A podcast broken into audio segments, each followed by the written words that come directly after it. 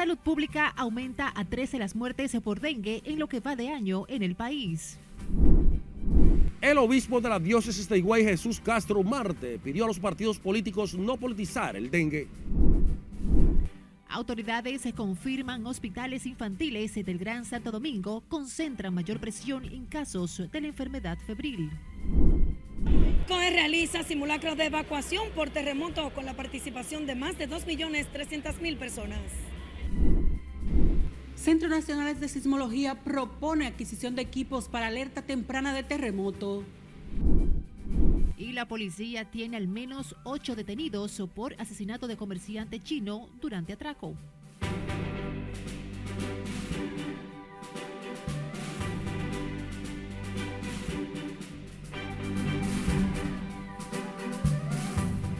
Hola, ¿qué tal? Muy buenas tardes. Miércoles 25 de octubre. Qué placer reencontrarnos.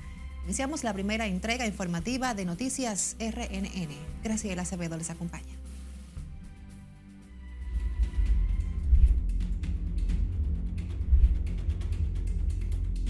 Y precisamente ante el brote de dengue en el país, las autoridades han dispuesto un aumento en las camas para hacer frente a la cantidad de pacientes que llegan con sospechas de la enfermedad a los hospitales, mientras reconoce que los centros infantiles del Gran Santo Domingo tienen la mayor presión en el sistema por la incidencia de pacientes con síntomas febriles. Como nos cuenta Margaret Ramírez en directo desde Salud Pública, a la fecha se han notificado más de 14 mil casos de dengue y 13 fallecimientos. Adelante, Margaret, cuéntanos. Gracias, buenas tardes. Los hospitales infantiles Robert Reed Cabral y Hugo de Mendoza concentran la mayor incidencia de casos sospechosos de dengue, lo que para las autoridades significa que acumulan la mayor presión del sistema en este brote epidemiológico. Que eh, la mayor presión que tiene el sistema es en el Gran Santo Domingo. Le siguen en Santiago el Arturo de Grullón y otros centros privados como el LUCE y la Unión Médica Privada. En la red eh, dengue de la metropolitana, en el día de ayer se ingresaron en el mismo periodo de tiempo 111 y antiel 84. Cuando decimos confirmado, las confirmadas son por PCR y diariamente estamos confirmando cuáles son y ese es el porcentaje que sale. Y eso ayuda a seguir los casos. La situación ha obligado a las autoridades a reforzar la cantidad de camas en el Gran Santo Domingo, zona que este miércoles reporta 315 internos, de los cuales 39 han sido confirmados como dengue. Que estas camas que vamos a dar apertura en el Hospital Hugo Mendoza ayuda a descongestionar un poco esta, estos hospitales y recordar que el proceso de internamiento de un paciente con dengue puede llevar de 5 a 7 días. Entonces, esto indudablemente ocasiona ciertas dificultades con el flujo de pacientes. Estoy diciendo, el síndrome febril que está subiendo constantemente es el proceso respiratorio, que es el doble de lo que está ocurriendo, y eh, siempre están abiertos. Aquí en la ciudad capital he hablado con la Asociación de Clínicas, dicen que se mantienen abiertos. Para la semana epidemiológica 41, el informe de salud pública reporta 14 mil casos de dengue y 13 fallecimientos. La mayoría de las defusiones son menores de edad. También, por ejemplo, eh, otro dato que ustedes, eh, la edad. Fíjense que eh, la edad más afectada es el rango de 10 a 19 años, pero en términos generales, fíjense cómo el gran, la gran pirámide son los menores de 19 años, porque miren cómo se comporta ya en las etapas de 1 a 4 años, de 5 a 9 y de 10 a 19. Pero ese rango... El Colegio Médico y las sociedades especializadas recibieron hoy un informe de la situación y llamaron a la población a cooperar con la erradicación del mosquito. Hay espacio para caminar juntos, mitigar eh, lo que haya acontecido hasta este momento. Yo creo que eh, en cualquier otro momento se analizará, pero en este momento lo que hay que aliviar la carga del país. Según las autoridades sanitarias, en las últimas 72 horas se ha reflejado una ligera reducción en relación a los ingresos de pacientes con sospechas de dengue, situando el promedio de ingresos en 98 pacientes por día, cuando la semana anterior se promediaban 104.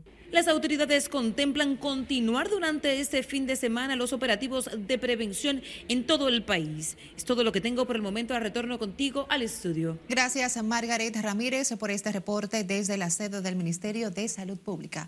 Y precisamente este ministerio emitió este miércoles una alerta epidemiológica por sarampión ante la detección de un aumento del número de casos esperados en la región de las Américas y otras partes del mundo. Salud Pública está recomendando la dosis de vacunas para sarampión para los niños según el esquema de vacunación previsto. Además, se llama a la población evitar la automedicación y acudir al centro de salud más cercano ante la sospecha de la enfermedad. Las autoridades sanitarias también contemplan la intensificación de vacunación para cerrar las brechas de inmunidad en municipios de alto riesgo, en especial en aquellas áreas que son corredores de población de migrantes. Residentes en sectores del municipio de Dajabón pidieron a las autoridades acudir en su auxilio de la enfermedad del dengue que también afecta la región norte del país. Según nuestro corresponsal en la zona, Domingo Popoter, comunitarios de los sectores de La Bomba, Benito Monción y Brisas de Loyola se mantienen en alerta y preocupados por la situación queremos que vengan a ayudarnos, un auxilio, por favor, al presidente, a todos los medios de comunicación, no vas a matar el dengue. Esta calle está llena de agua. Los vecinos de Dajabón han adoptado las medidas preventivas del lugar para evitar aguas estancadas y proteger la salud de sus seres queridos. El obispo de la diócesis de Higüey, Jesús Castro Marte, pidió a los partidos políticos no politizar el tema del dengue. Los exhorta a que si quieren ayudar a la sociedad ante el brote de la enfermedad, aporten parte de sus recursos a la campaña de fumigación y erradicación del mosquito transmisor de la afección. Nuestro compañero Nelson Mateo está en directo y nos tiene detalles. Adelante, Mateo, cuéntanos. Buenas tardes, así es tal y como tú adviertes, el obispo católico no solo se mostró preocupado por la incidencia del dengue en el país, también por el trato que le están dando los partidos políticos a esta problemática. No politizar el tema, no. Es la sugerencia que les tiene el prelado católico a quienes han asumido el dengue y sus letales resultados como tema de campaña. Considera que la enfermedad es un problema que los partidos políticos tienen que asumir con responsabilidad y prudencia lo que ellos tienen, todo dirigente político y el partido político entero de cualquier político, tirarse a la calle y comenzar a fumigar y de los fondos que tienen, que compren aparatos de eso para que los mosquitos no invadan el país entero, que sería el gran aporte frente a la crítica.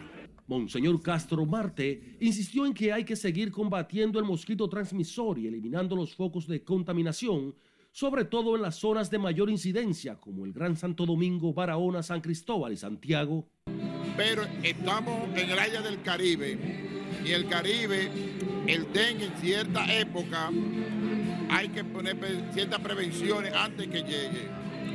Y es un trabajo de los ciudadanos, de, de la familia, de los ayuntamientos, del gobierno entero, tratar de, en estos tiempos que surgen esos mosquitos, tratar de evitar eso con prevención.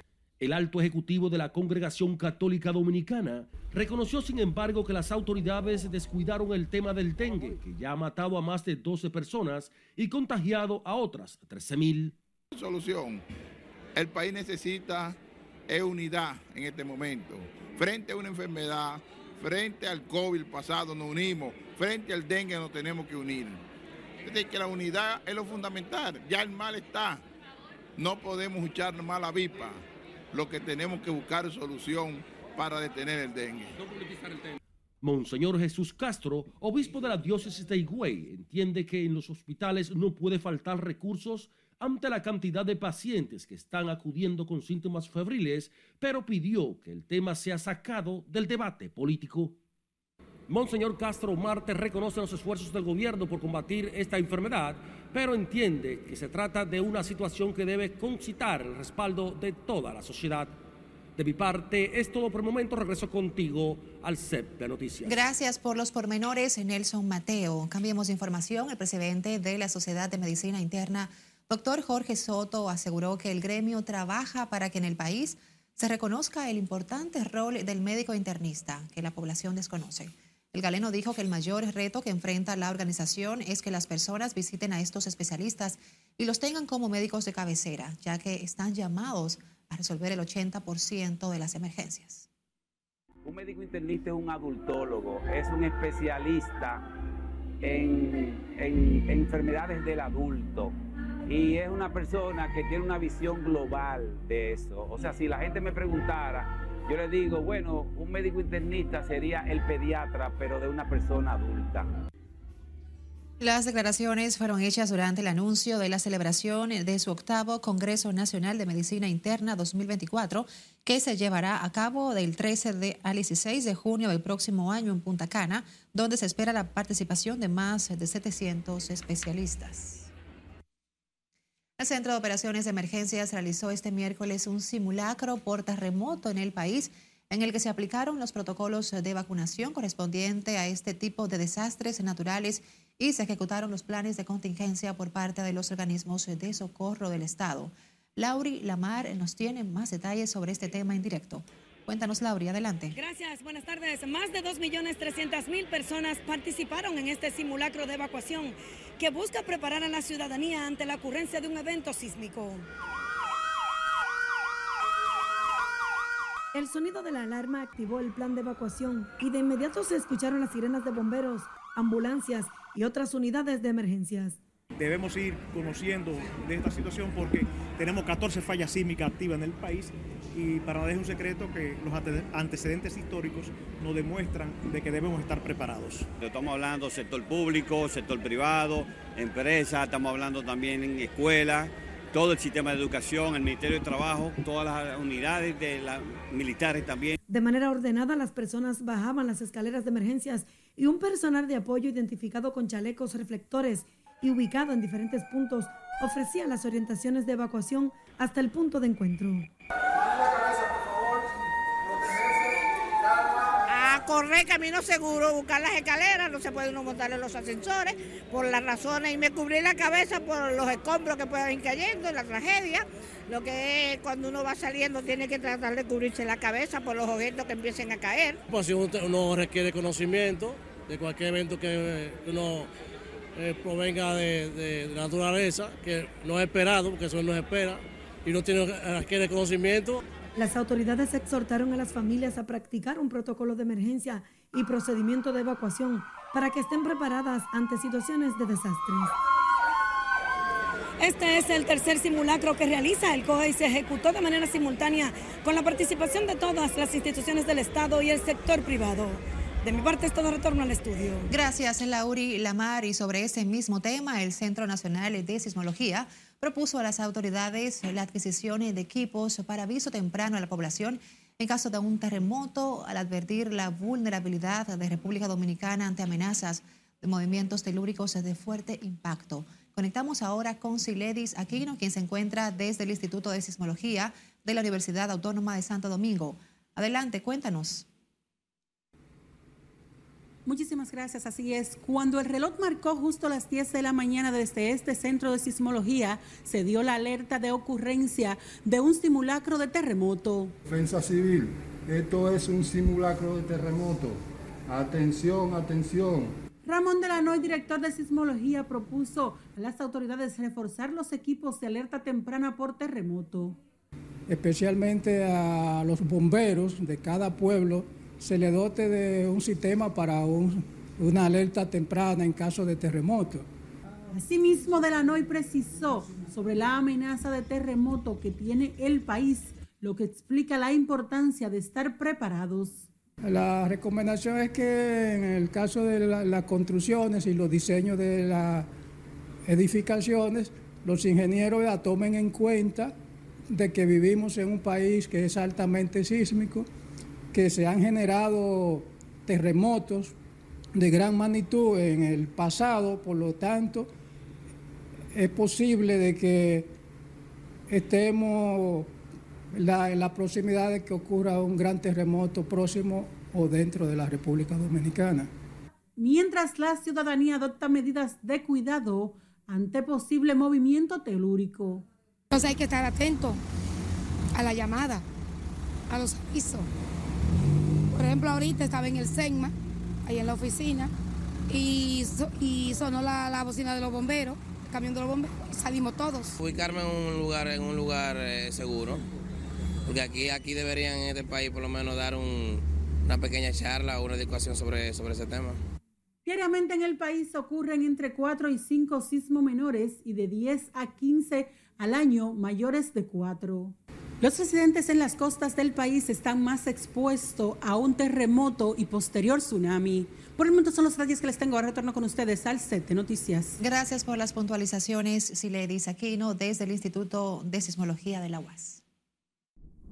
Vamos a nuestra primera pausa. Al volver, apresan hombre que amenazó con quemar casa de su madre por negarle 300 pesos. Cierre de carcelita de Bella Colina en Santo Domingo Oeste afecta el comercio en la zona.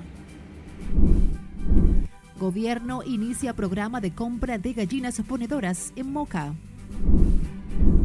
Y en el plano internacional, labores de la ONU podrían disminuir en Gaza mientras continúan los bombardeos de Israel. No le cambie, esta es la primera emisión de Noticias RNN.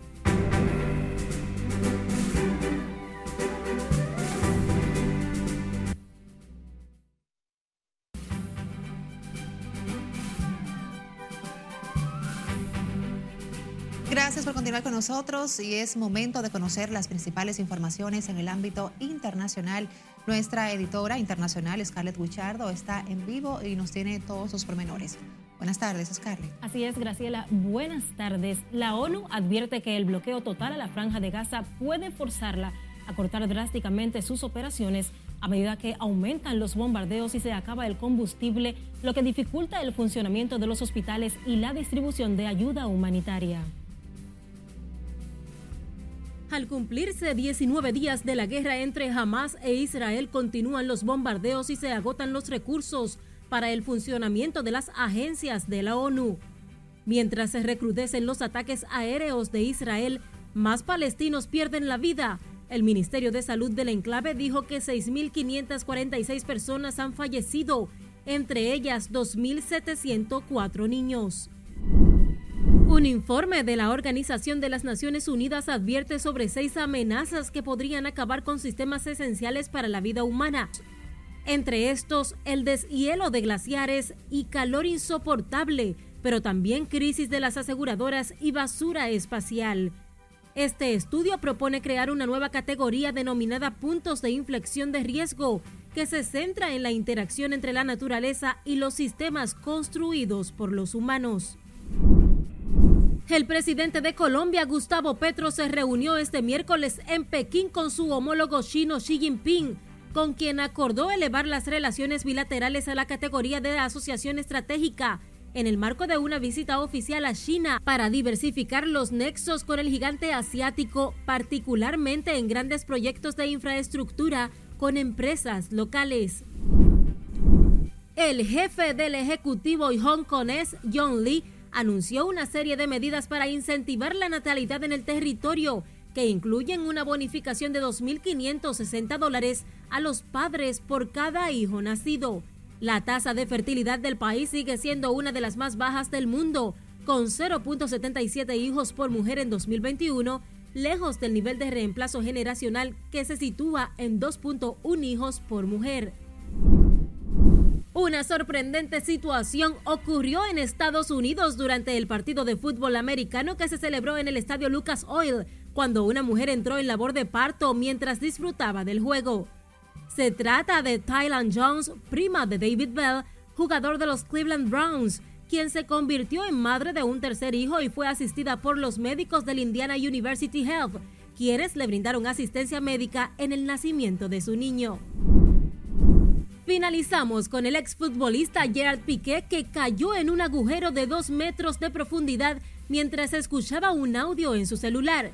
El incidente se registró en el escenario de un evento de la competición Kings League Américas en México cuando el exjugador del FC Barcelona iba a firmar una camiseta. La caída de inmediato se viralizó en las redes sociales y, afortunadamente, el ex defensa del club salió ileso del incidente. Precisar que la Kings League América anunció que el empresario dominicano Santiago Matías liderará el equipo dominicano en esta competición junto con los talentosos integrantes del popular podcast Los Futbolistas. Así que, Graciela, felicidades para él. Bueno, felicitaciones, enhorabuena. Gracias, Scarlett, por esos detalles a nivel internacional. En el país, el Ministerio de Defensa y de Relaciones Exteriores de República Dominicana iniciaron este miércoles el curso regional de capacitación para los puntos de contacto nacionales de la Convención sobre Armas Biológicas. En el primer día del cónclave se analizaron los principales retos y desafíos que enfrentan en la actualidad los puntos de contactos nacionales, además del estado de aplicación de las medidas de biocustodia en el marco de la resolución del Consejo de Seguridad de las Naciones Unidas que previene la proliferación de armas químicas y biológicas. La asistencia técnica ofrecida ha consistido en la elaboración de planes de acción nacionales, fortalecimiento de los marcos jurídicos y normativos, la creación de capacidades para prevenir y combatir el tráfico y contrabando de material nuclear, radiológico, químico y biológico, fomentando el intercambio de prácticas eficaces en materia de controles fronterizos aduaneros y de tránsito de material sensitivo, control de los agentes biológicos y transferencia de muestras biológicas, entre otras.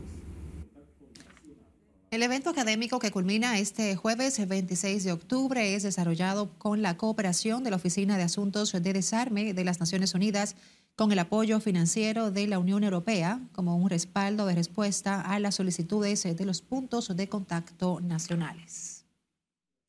El cierre de la llamada carcelita del destacamento Bellas Colinas en el sector de Mano Guayabo en Santo Domingo Oeste afectado el comercio en la zona que subsistía con la compra de los familiares de los presos preventivos. La decisión de la clausurar este recinto ha sido avalada por el Tribunal Constitucional debido a las inadecuadas condiciones a las que eran sometidos los reclusos. Nuestra compañera Liliani Martínez nos tiene detalles en directo. Adelante, cuéntanos. Gracias y muy buenas tardes. Luego de las múltiples denuncias de maltrato y hacinamiento, la cárcel ubicada en el sótano de este destacamento policial fue deshabilitada desde hace varios meses. En verdad sí la cosa han bajado un poquito porque ahí nos ayudaba más, pero está bien ahí que la quiten la ratificación del Tribunal Constitucional a la sentencia que ordenó el cierre inmediato del antiguo reclusorio desalienta a algunos residentes de la zona que hoy luce poco concurrida. Habían personas que, por ejemplo, tenían el privilegio de que ahí podían ver sus presos, pasarle comida y ahora no lo están teniendo. O sea, yo no veía... El... Sí, es un poco incómodo, pero como usted puede ver, trataron de acomodarlo. Entiendo que no debía de moverla. O sea, yo soy lo que soy de oposición opuesta. Entiendo que puede estar ahí porque para la gente de la comunidad es más fácil venir a ver sus presos ahí. Otros moradores favorecen que los presos ya no sean sometidos a las condiciones de insalubridad de la antigua cárcel. Son presos en verdad, pero eso es muy chiquito, eso no es apto para una cárcel ahí en verdad, porque ahí una, una celda meten ahí 100 y 90 gente, metían ahí juntos. Entonces ahí lo que se movía, el que no, el que no dinero no puede estar bien ahí. Está bien, yo entiendo que no tiene que estar de, que de maravilla, porque eso no es un resort, es una cárcel y son presos, pero tienen que estar un poquito mejor. Y ahí había muchas cosas malas ahí en la cárcel y hubo que hacer eso y sacarlo. Fue hasta Dios que lo sacaron porque esa gente se aficiaban, ahí, no, ahí no había vida para esos presos y así sucesivamente. Eso daba feo, ahí se enfermaba mucho, el 911 llegaba cuando quería y así, mija el Tribunal Constitucional declaró inadmisible el recurso con el que la Procuraduría solicitaba la revocación de la sentencia que buscaba habilitar el reclusorio porque la acción fue depositada fuera de plazo. Los privados de libertad que anteriormente eran traídos a este recinto ahora son dirigidos a la cárcel de Batey Bienvenido por disposición del Ministerio Público. Esta es toda la información que tengo. Regreso contigo al estudio. Gracias Liliani por estas puntualizaciones. La Policía Nacional ha apresado al menos a ocho personas a las que investiga por el asesinato de un comerciante chino durante un supuesto atraco en la carretera Mella en Santo Domingo Este. Así lo informó este miércoles el vocero policial Diego Pesqueira, quien explicó además que la institución garantiza dar una respuesta oportuna a este caso. La Policía Nacional ha activado eh, todos sus estamentos investigativos bajo la coordinación de representantes del Ministerio Público. Hasta el momento, unas ocho personas han sido entrevistadas eh, para fines de ampliar las investigaciones y de obtener algún tipo de pistas. Hay varias que han permanecido detenidas, eh, cumpliendo siempre el debido protocolo. Según versiones, el comerciante chino fue muerto de varios disparos tras enfrentarse a golpes con desconocidos que penetraron a su negocio en el sector Villa Liberación en Santo Domingo Este, supuestamente para robarle. Un hombre fue apresado en el municipio de Esperanza, provincia Valverde, cuando acusado más bien de amenazar con matar a un niño de 8 años y pretender quemar la casa de su madre porque ésta se negó a darle 300 pesos que le había pedido.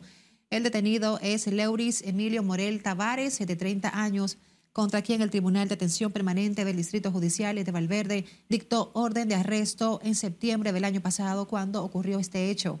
Morel Taveras será puesto a disposición de la justicia en las próximas horas para que responda por el caso.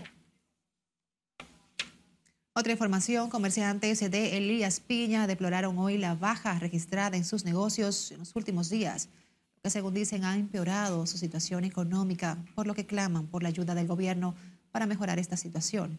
Julio César Mateo está en directo y nos tiene detalles. Adelante, Julio. Gracias, buenas tardes.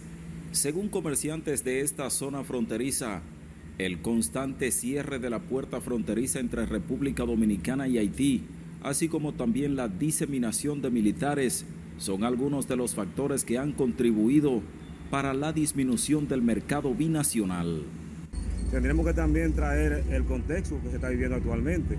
Claro que el mercado ha cambiado, claro que ha ido cambiando, el ritmo de la vida ha ido cambiando en Comendador.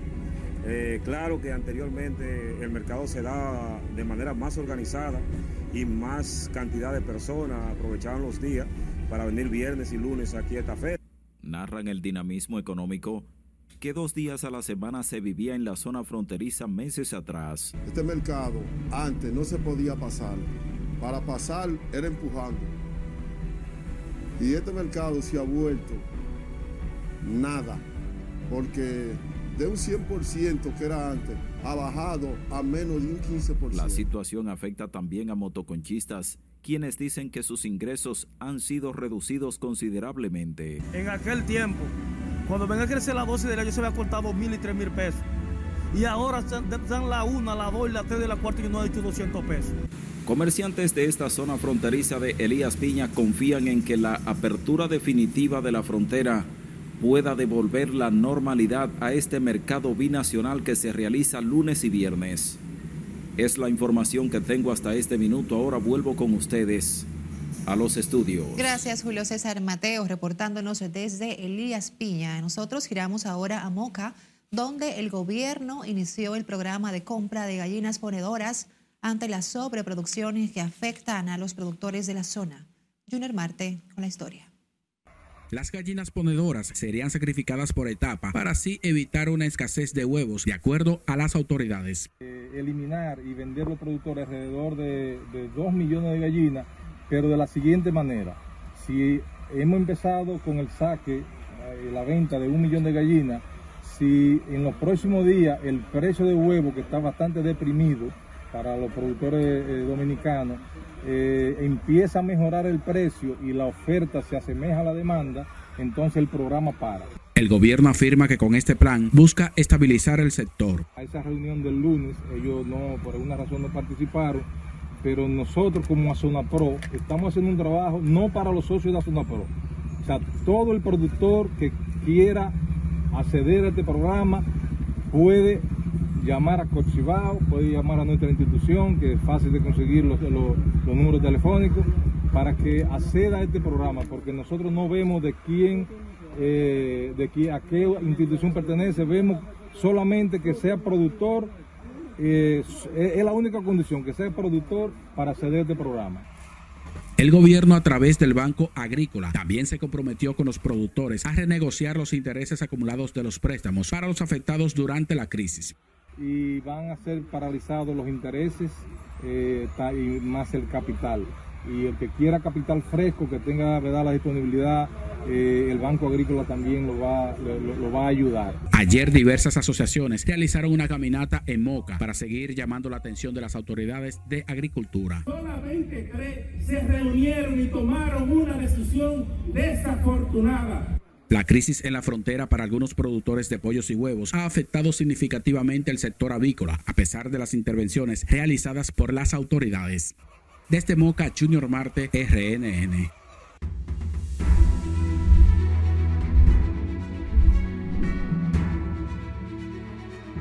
El actual vocero del Partido Reformista en la Cámara de Diputados, Pedro Botello, será el candidato alcalde por la romana en la alianza PRSC-PRM. Así lo reveló el diputado reformista Rogelio Alfonso Genao, que forma parte de la mesa de negociaciones con el partido oficial. Es un hecho la alianza con el PRM. El Partido Reformista solo ha conversado con el Partido Revolucionario Moderno y, y, se avanza bastante. Entendemos que en los próximos días ya se, va a ser oficial ese acuerdo y el amigo Botello creo que va a ser alcalde de la Romana. El congresista afirmó que su organización hasta el momento solo lleva alianzas con el oficialismo y que los resultados se conocerán en el tiempo que establece la ley. A propósito, el diputado reformista Máximo Castro Silverio exhortó a los órganos persecutores del país y del delito a que hablen menos de números y accionen con mayor efectividad frente a la delincuencia. Sin embargo, el senador Lenín Valdés destacó los esfuerzos oficiales para tratar de aminorar las acciones delincuenciales. Una, delincuencia que mata, eh, matan a cualquier, mira, ayer matan a un chino, que son gente indefensa, para robarle. Entonces yo pienso que hay que poner más cuidado. Antes que dar número, realmente ser más efectivo. Eh, nosotros todavía tenemos muchos problemas delincuenciales en nuestra República Dominicana, pero no que no se está haciendo el trabajo correspondiente para nosotros poder garantizar, salvaguardar eh, eh, los ciudadanos y esos grandes empresarios que tienen sus negocios y sabemos que a ellos de mala manera les llega el tema delincuencial. El diputado Máximo Castro dice que entiende el alcance de la política criminal implementada por la actual gestión de gobierno, pero recomienda ser más agresivo frente a señales claras de una delincuencia que respeta muy poco la vida. Vamos a nuestra última pausa. Al regreso, detienen otro hombre con 99 cápsulas con cocaína en el estómago. Y en los deportes, Arizona avanza a la Serie Mundial por primera vez en 22 años. Esto y más al volver. Siga con RNN Primera Emisión.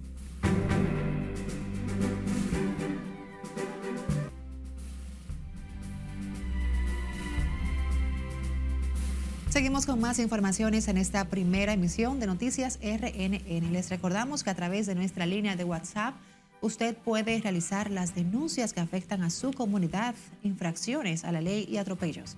A continuación presentamos algunas de ellas en el resumen que nos preparó Perla Gómez. Un video grabado por las cámaras de seguridad de un colmado captó el horrendo atraco a mano armada por parte de unos antisociales, uno de ellos identificado como Chulo el Sanguinario, que disparó al colmadero Alberto Abad Linares, quien falleció tras varios días hospitalizado. En el video se ve cómo los delincuentes entran al local de una comunidad en San Cristóbal, supuestamente a comprar, para luego proceder a ejecutar el crimen.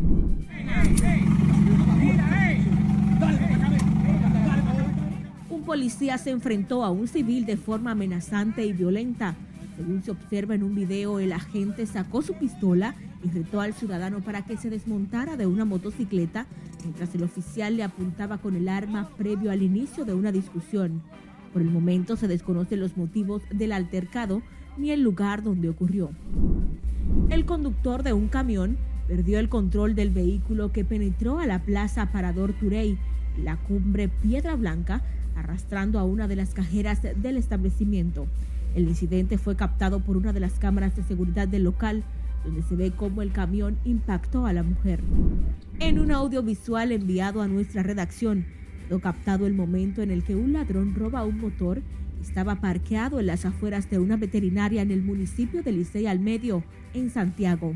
El malhechor se encontraba en compañía de otro que lo esperaba más adelante en una motocicleta para luego emprender la huida.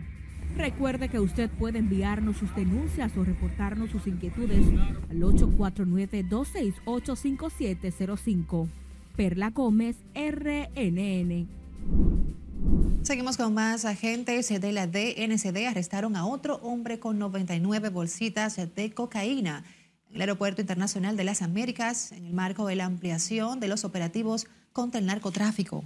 Los agentes antinarcóticos y oficiales de puesto en la terminal detuvieron a un dominicano de 48 años cuando pretendía viajar a Madrid, España, con las cápsulas de sustancia en sus vías digestivas. El pasajero de origen dominicano fue llevado a un centro médico donde se le realizó una radiografía de control detectando sustancias extrañas en su estómago e iniciando de inmediato el protocolo de actuación para estos casos. El partido Fuerza del Pueblo reconoció hoy que en el país ha habido un incremento en la incautación de drogas.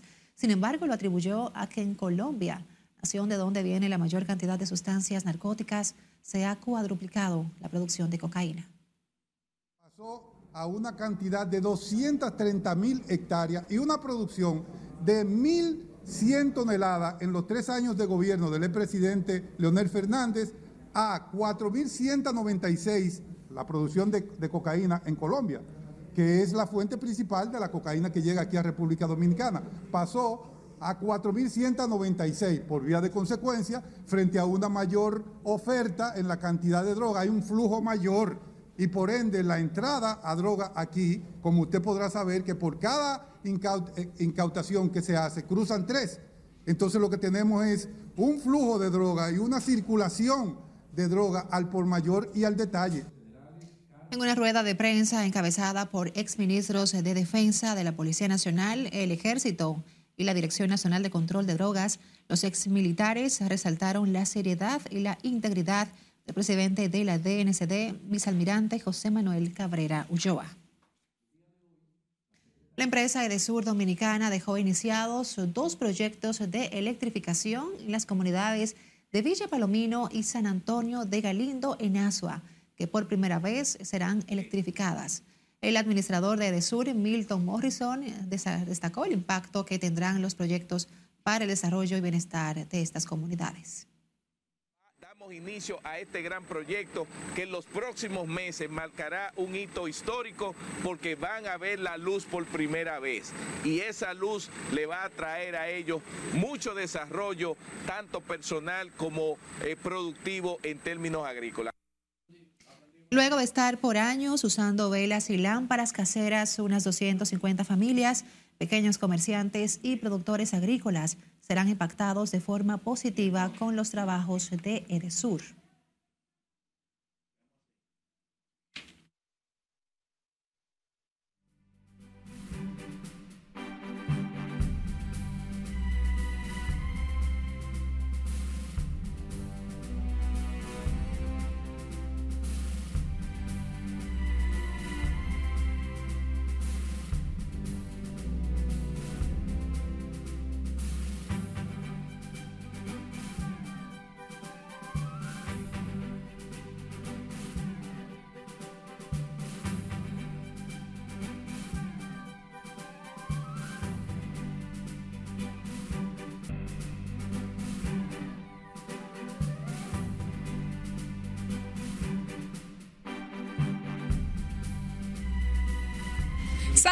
Gente, bienvenidos a los deportes de esta emisión del miércoles, ya miércoles. Bueno, la gente que está celebrando es la de Arizona.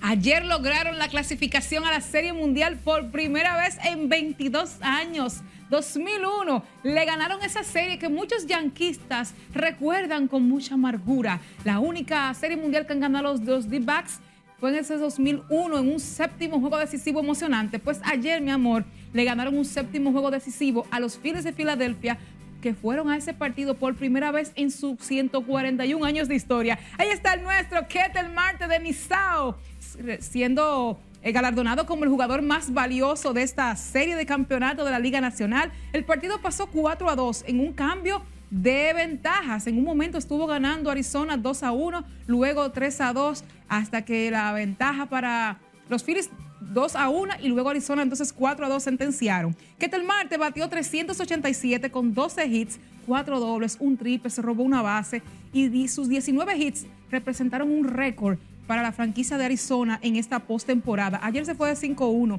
Geraldo Perdomo de 3-2, a quien ven ahí realizando un out. Y también el venezolano Gabriel Moreno se fue de 4-2 con una remolcada en una serie que fue de mucho, de mucho interés y también sorprendiendo a los favoritos Phillies, porque Arizona no era favorito para nada para llegar a esas instancias. Brandon Fatt ponchó a 7 en 4 innings y el relevo se encargó del resto. Arizona se va a medir a partir de este viernes en Texas a los Rangers en una serie mundial inédita. Por primera vez en la historia, Arizona Diamondbacks y Rangers de Texas se ven las caras en una serie mundial. Pasamos a la pelota dominicana, seguimos en béisbol. En un partido reasignado que debió jugarse el pasado domingo, pues ayer las Estrellas Orientales superaron a los Toros 5 a 3 en el Micheli. Les cuento que en el cuarto inning, Christopher Familia remolcó la primera vuelta del partido. Luego en la séptima, los Toros empataron con un doblete de Jonathan Clase y remolcó a Ronnie Rodríguez. A Neuri Rodríguez también se fue remolcó dos carreras por los toros en ese partido, pero se fueron entradas extras. Y en el inning número 10, con la regla del corredor de segunda, las estrellas fabricaron cuatro vueltas para sentenciar el partido y ponerlo 5 a 3. El boricua Bimael Machín remolcó dos carreras y un doblete de Eggy Rosario también produjo una por las estrellas. Con este triunfo, las estrellas empataron en el primer lugar con Licey Gigantes con marca de tres victorias, dos derrotas. Los juegos para hoy. En la jornada completita del Lidón de este miércoles, el escogido se enfrentará a los gigantes del Cibao en San Francisco de Macorís a partir de las 7 de la noche. Las águilas estarán en el Tetelo Vargas de San Pedro de Macorís enfrentando a las estrellas orientales a partir de las 7 y media y a las 7 y 45 en el Vetusto del Estache Quisqueya los Tigres del Licey reciben la visita de los Toros del Este. Pasamos al TBS ayer. Ay, Dios mío, señores, la NBA arrancó. Vamos a la NBA, ese partidazo de los Nuggets de Denver, que ayer, mi amor, entregaron sus joyas, los anillos de campeones antes de ese partido y luego le ganaron a los Lakers por demás. Nikola Jokic fue el hombre grande en este partido con 29 puntos, 13 rebotes, 11 asistencias. La victoria 119 por 107 sobre los Lakers de LeBron James. LeBron encestó 21 puntos en 29 minutos porque el hombre tiene 41 años, lo están dosificando. Este año lo van a llevar al paso porque no es lo mismo, señores.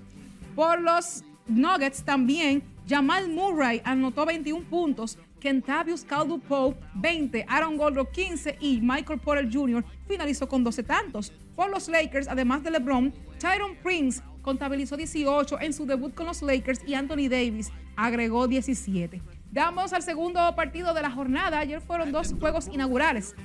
Entonces, Devin Booker y los Soles de Phoenix se impusieron a los Warriors de Stephen Curry, restando cuatro minutos para el final. Devin Booker encestó una bandeja, señores, que le dio la ventaja y después un triple para totalizar 32 puntos en esta victoria 108 por 104 de los Soles frente a, a los Warriors. Stephen Curry anotó 27 puntos, Kevin Durant 18 contra su antiguo equipo. Y a Durant, señores, lo recibieron allá en la Bahía con un video donde mostraba imágenes cuando él pertenecía a los Warriors. También Yusuf Nurkic anotó 14 puntos y 14 rebotes por los Suns en ese debut. Vámonos con el TBS. Ahora sí, el Varia sigue vivo. Atención, los villanos. Los de Villa Consuelo. Ayer, mi amor, le desmontaron la tarima a la gente de Villajuana. Hay imágenes en redes sociales que tuvieron que recoger porque todavía no se sabe quién es el muerto. Todavía están vivos los varianos. Ayer en un partidazo derrotaron 85 por 83 al club Mauricio Báez. El hombre grande Yacel Pérez encestó un canasto, restando seis segundos. Pero el hombre grande fue Brayotin Ramírez. Ese muchachito, qué grande, Dios mío, ayer 30 puntos nuevamente en ese partido. Y Yacel terminó con un triple doble.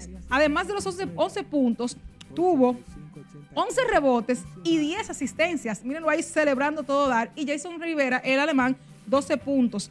Julio Duquela vuelve hoy. Atención, no dirigió ayer porque estaba suspendido a un partido por el tema de acumulación de faltas técnicas. Tampoco estuvo ayer Brandon Dawson por problemas de lesión en un tobillo, pero esta noche están de vuelta. A las 8 será el sexto juego. Todavía Mauricio está arriba en la final 3-2. Si gana hoy el Varias se empata y hay un partido decisivo, el próximo viene. Ya ustedes saben cómo es el asunto. Vámonos a Chile, los Juegos Panamericanos. Atención porque ganamos nuestra primera medalla de oro en la historia de esta nueva modalidad del equipo femenino de Taekwondo que se llama TK3. Se disputó en el Centro de Deportes de Contacto. Y ahí están las chicas recibiendo sus medallas. Catherine Rodríguez, Mayerlin Mejía y Madeline Rodríguez vencieron en una final 54 por 44 a México. Así conquistamos el segundo oro en estos Juegos. Vamos a, ver a Chris Mary también cuando logró la medalla de bronce en levantamiento de pesas. Ahí está Chris Mary que suma entonces así el octavo la octava medalla de estos Juegos para la República Dominicana, dos de oro, cuatro de plata y dos de bronce. Mary hubiese querido más, pero lamentablemente se quedó levantando 100, 267 kilogramos en su modalidad de pesas. Así que con esta información y recordándoles que hoy a las 4 y 30 las Reinas del Caribe van en las semifinales frente a Argentina. Siguen invictas nuestras reinas y así terminamos el deporte por hoy en esta emisión de noticias. Gabriela, nos vamos. Interesante, Joana, muchas informaciones deportivas eh, de gran valía, sobre todo esa que enaltece a nuestros deportistas dominicanos que están haciendo muy buen trabajo. Totalmente. Antes de despedirnos, Joana, vamos a recordar que con nuestro set iluminado en rosa, la familia RNN se une a la campaña de concientización y sensibilización contra el cáncer de mama, una enfermedad que lamentablemente ha cobrado tantas vidas. Es por esto que el autoexamen es vital para poder detectar cualquier anomalía que podamos tener en nuestro cuerpo y desconozcamos. Nosotros seguiremos informándoles sobre temas muy importantes sobre esta concientización a la que la familia RNN también se suma y les invita a que ustedes también estén atentos. Buenas tardes.